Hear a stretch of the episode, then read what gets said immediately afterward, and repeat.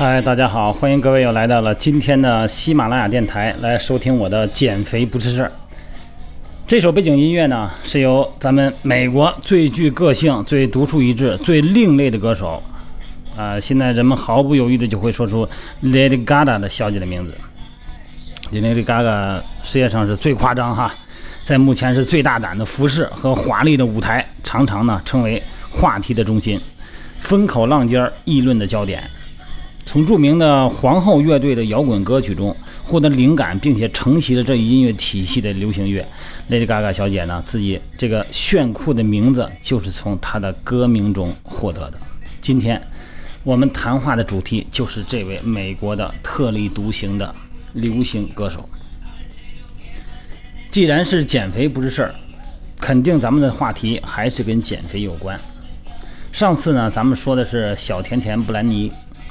啊，他是因为这种生活的变迁啊，这个成名过早，不可驾驭，然后导致了肥胖，然后呢，从此呢走进低谷，然后从低谷呢又经过心理的血清素效应啊，然后进行调整，又回到了正常人。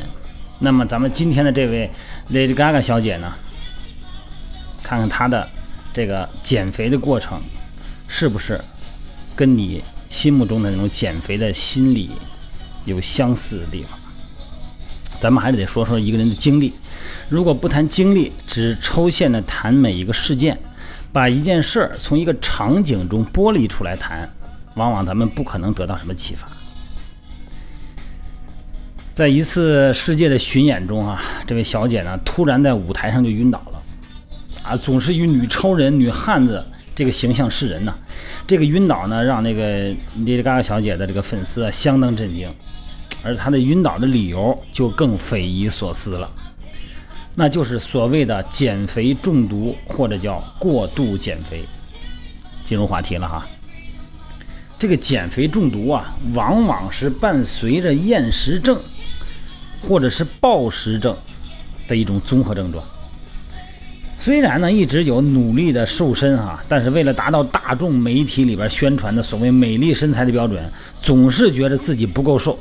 啊，那种隐隐不安的感觉，营养失调和生活机能障碍，啊，这种综合症。那么他在选择食谱的时候呢，那是过分的挑剔啊，而且再加上高强度的运动啊，饮食呢也没有节制，甚至于说呢，为了这个某一次高压啊，把这个故意吃下去的东西呢再吐出来，啊，再抠出来，再催吐，甚至于呢要服用抑制食欲的药物泻药和利尿药、利尿剂。然后滥用的结果呢，会导致问题呢越来越严重。这个 Lady Gaga 小姐的减肥依赖症，引发了公众舆论的热切讨论。她的经纪人的话呢，来证明这一点。呃，说这个她从2009年光这一年的极端减肥，就已经去了六次医院，一段时间大吃特吃垃圾食品，然后呢，为了能够穿上演出服，又突然饿上几周。如此反复，那么终于呢，把自己塞进了衣服里面。用这个词儿，塞进了衣服里面，把自己在极度不稳定的状态下，Lady Gaga 小姐进行了数星期的绝食，一下子呢就瘦了二十斤。那是瘦的吗？那是饿的，整个身体就那就没有什么肌肉了吧？有时候呢，又好像暴风一样的狂吃汉堡这些垃圾食品。永远都觉得自己不够瘦，哪怕一点点也要更瘦的执念，啊，超过了一定的限度之后，就会演变成一种病态的执着。我不知道咱们听众朋友们有没有这种情况啊？这个 Lady Gaga 小姐是出土生土长的纽约人啊，大学期间呢学习作曲专业，在十几岁的时候呢就非常喜欢在人面前啊演奏钢琴。哎呀，站在舞台上那种感觉，那种成就感和满足感啊，咱们大家可以理解得到。大学时候呢，他的玩伴啊，知情人都说，说他当时啊显露出对音乐的执着和狂热。那么斯蒂芬妮啊，就他的名字就叫斯蒂芬妮嘛，哈，这个 Lady Gaga 是很勤奋的学生，而且呢很受男同学的欢迎。但是当时呢，最热衷的音始终是他的音乐。零七年，当时是小咱们上集谈到那个小甜甜布兰妮的时代。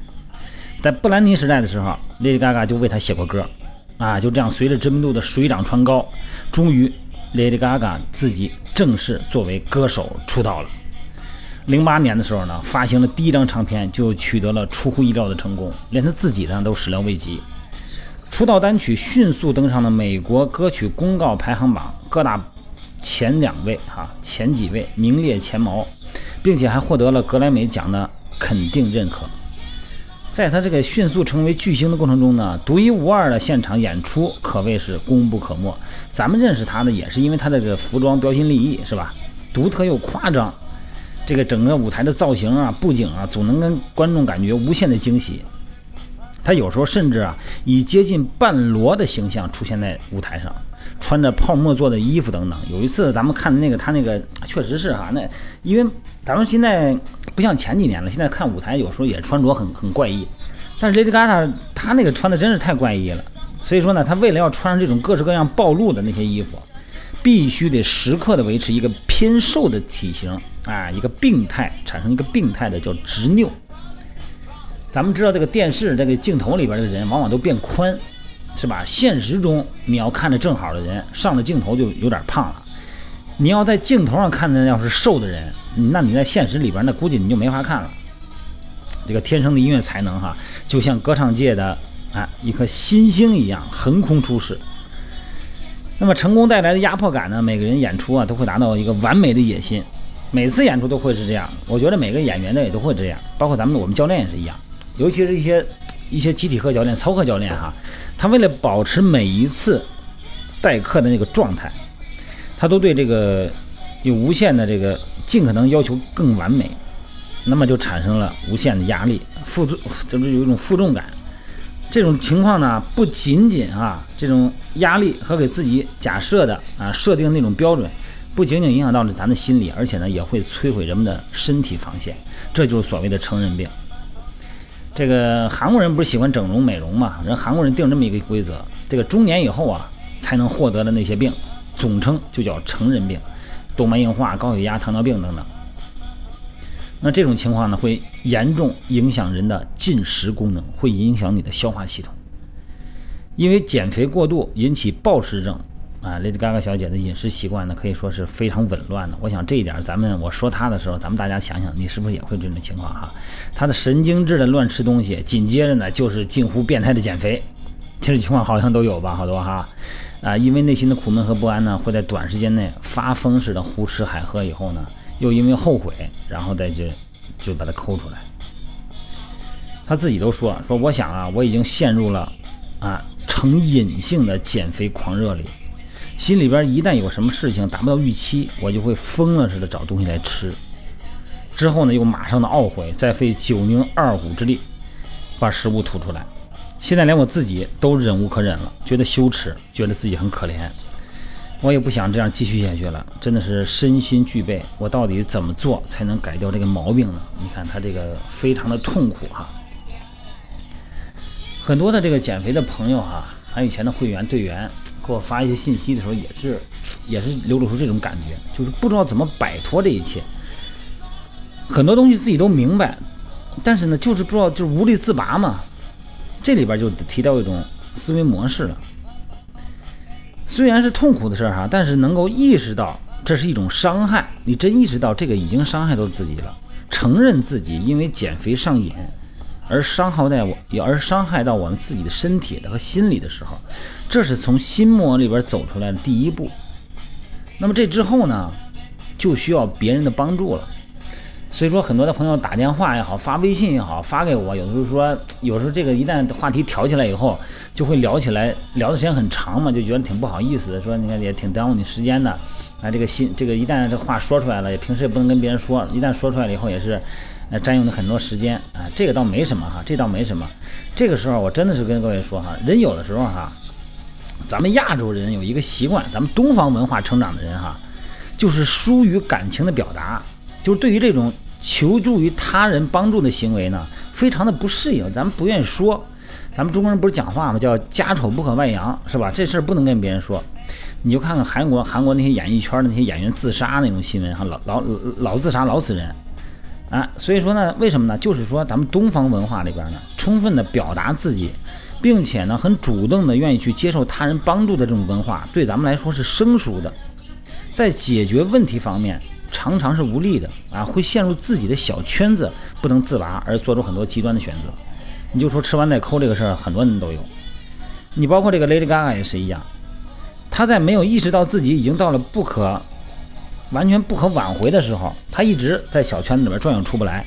她一旦意识到了这个不得不寻求专业人士的帮助的时候，那么这个时候她就主动的啊去找这个他们那个进医院啊，不是说看毛病哈，就是心理方面心理医生。你看国外的心理医生呢，这方面的这个职业，他这个市场呢就比较多，而咱们中国就比较少哈。所以说呢，有很多的会员和朋友们能够发信息也好，打电话能够问到我啊，能够有一些寻求一些心理帮助。我知道哈，大家想问减肥，实际上呢，大家的言外之意有很多人也是想从心理方面能够获得一些解惑。所以说呢，正好呢，我这一直也都喜欢看这个心理学方面的书，而且呢又干干了多年教练嘛，也经常跟这个主要是跟减肥训练营的这个队员们在一起，所以说对这方面的心理呢，啊还是。稍微知道一点的，我也很愿意帮助大家聊一聊哈，只要我时间允许，我一定都会给大家回信息的哈，或者回电话的，这没问题，不用有什么介意哈。他们还说他这个 Lady Gaga 呢，早上起来的时候他就说，我不知道为什么会有一种莫名其莫名其妙的不安全感。每当这个时候呢，我就会自我催眠啊，就是对着镜子看，就跟那个说那相声似的哈。他说：“你可是 Lady Gaga，要打起精神来啊，好好过这一天。这个人家国外喜欢这种暗示啊，咱们中国人还不太习惯这样。你知道人啊，从身体到心理方面的这个病啊，不仅仅是因为减肥过度上瘾啊。你看，就是说这个 Lady Gaga，她身上还出现了红斑狼疮的症状。这个红斑狼疮，我不知道大家知道不知道？它是一种风湿病的一种啊。很多人呢，他只知道它是一种自身免疫系统的毛病，它主要出现在这个年轻的女性身上。”而且是脸上红斑狼疮，这个它就会溃疡啊，红色的结节很可怕的。所以说呢，咱就说这个人的减肥，如果你的心理机制你不打开，还是不行。所以说减肥并不是简单的管理身体，并不仅仅是减少体重，而是一种呢对自己的身体负责、负全面责任的态度。不要做危害自己身体的事儿，熬夜呀，是吧？这个喝酒啊。啊，大量的抽烟呐，然后这个极端的这种发泄行为啊，等等哈，所以说一定要对自己身体负有应有的责任。那么你首先你要对自己的饮食习惯、生活习惯、心理状态啊，对身体造成负担的这些因素，你得明白，然后呢，慢慢的去控制它。甚至咱就说这个 Lady Gaga，她曾经为了减肥，她专门吃一些给婴儿断奶用的食物，就是咱们现在所谓的代餐品吧，就捣成糊状的，好像粥一类的那种婴儿食品。这一天光吃这个，所以说当时他的粉丝啊，在他的粉丝里边也引起了轩然大波。这种极端的方法呢，嗯，在那些减肥成瘾的人里边是很常见的。我相信各位很多也都这么做哈，就那个都吃那东西，而且是一天三顿吃。对身体的强迫症的执着呢，真是，这就是一种强迫症了哈。所以说呢，就是一直跟大家这么说哈，别那么吃哈，对身体不好。但是解决解决不了问题，因为在外人看来呀，他没法理解这种执着。但你要放在当事人身上，那是天大的事儿，是吧？这世界上最严重的问题，那那就是减肥，就是这个东西我什么不能吃。所以这个时候最重要的就是对症下药的问题。所以说我真的很有时候挺好奇哈，就是你要这样伤害自己的身体来达到减肥的目的，你为了什么？你先弄清你这么做是为了什么？就是为了体重而减肥。你到底确定你是为了什么？你的身体已经越来越差了，而且越来越虚弱了，真的有时候让人有时候发的信息看他们真的让让人很担心。所以如果要是这样继续下去的话呢，那肯定，如果我要是经常的这样问。是吧？我抛开你减肥不说，我就问你身体的主观感受。那你如果问时间长了，你会不会，然后再进行回行这种自问，来开始审视自己的这个日常行为？所以过分执拗，它是一种心理障碍，要必须一点一点的把心结得打开，而不是说立刻给你一个什么训练计划，给你一个什么 A，什么 HAT 什么训练计划，不是这样说哈，这样没有用。虽然人啊本能的对提出产生哈、对提出问题产生抵触心理、防御心理，但是呢，大部分时候呢，还是能够哎通过这个咱们之间的微信交流哈、彼此的发问啊为契机，然后思考自己的到底是怎么回事儿，然后呢，把这个表面呢，把自己专注于这个吃啊，或者说绝食啊，或者是运动啊、超量运动啊，哎，慢慢的把这个视角和视线呢转移到自己身上。转移到自己的心理方面，问问自己到底追求的是什么，真正那个绕不过去的疙瘩是什么。所以说呢，所以所谓的哈，要对自己的身体负责，也就是说要保护自己的身体，不要受到各种伤害，哎，不要做有损身体健康的行为。你看那个 Lady Gaga 她所做的行为，恰恰是这种和这种负责的态度相背道而驰的吧？我相信咱们听众中很多人也是这样吧？是不是这周吃的特别猛？好像因为所谓的啊没有理由的。拒绝啊，没法拒绝。然后呢，下一周就玩命的，就是使劲控制。像这个呢，真的就是跟那个秤较劲，真是不是对自己的身体负责。咱们还是说这个 Lady Gaga，他对自己的身体的始终都都不能满意啊，甚至于说呢，我看那个就介绍说是要花几百万美元进行整容啊，如果不能停下来好好的审视自己，那他的问题呢，只能是越演越烈。所以说，你这人一旦钻到牛角尖了以后呢，他本人也感觉自己是无药可救的，对吧？所以说这个时候呢，嗯，经常会有人说，啊，这个真的很担心你哪天会倒下，然后呢，你就不能再，也不能再演出了，你所想需要的一切，你拥有的一切，也可能都没有了。那么这个时候，你现在的努力有什么价值呢？所以说，一旦到一定程度以后，尤其是过度的节食，哈，咱们以前也聊过这个话题。过度的节食会造成神经系统的损伤。你一两顿不吃主食呢，就是神经不精神，有点容易脾气焦躁。你要是长时间不吃主食，神经长时间缺乏能量，你的神经纤维就神经元、神经细胞会受损，而且这些受损呢是不可逆转的。然后人的那种厌食症、抑郁、乏闷。包括这个暴躁哈，或者说是这个，你感觉让外人看来就是不可理喻了，就疯了一样。这些的最初都可能就是因为你节食造成。所以说刚才咱聊了半天那个 Lady Gaga 的这个减肥经历呢，就说一个人不管你在别人面前要呈现给别人是哪一个面孔哪一个样，但是你自己的身体。你自己一定要学会保护。如果你不能爱自己的身体，你也谈不上去做其他更伟大的事儿，你也谈不上帮助自己的亲人和家人，好吧？一定要学会爱自己的身体。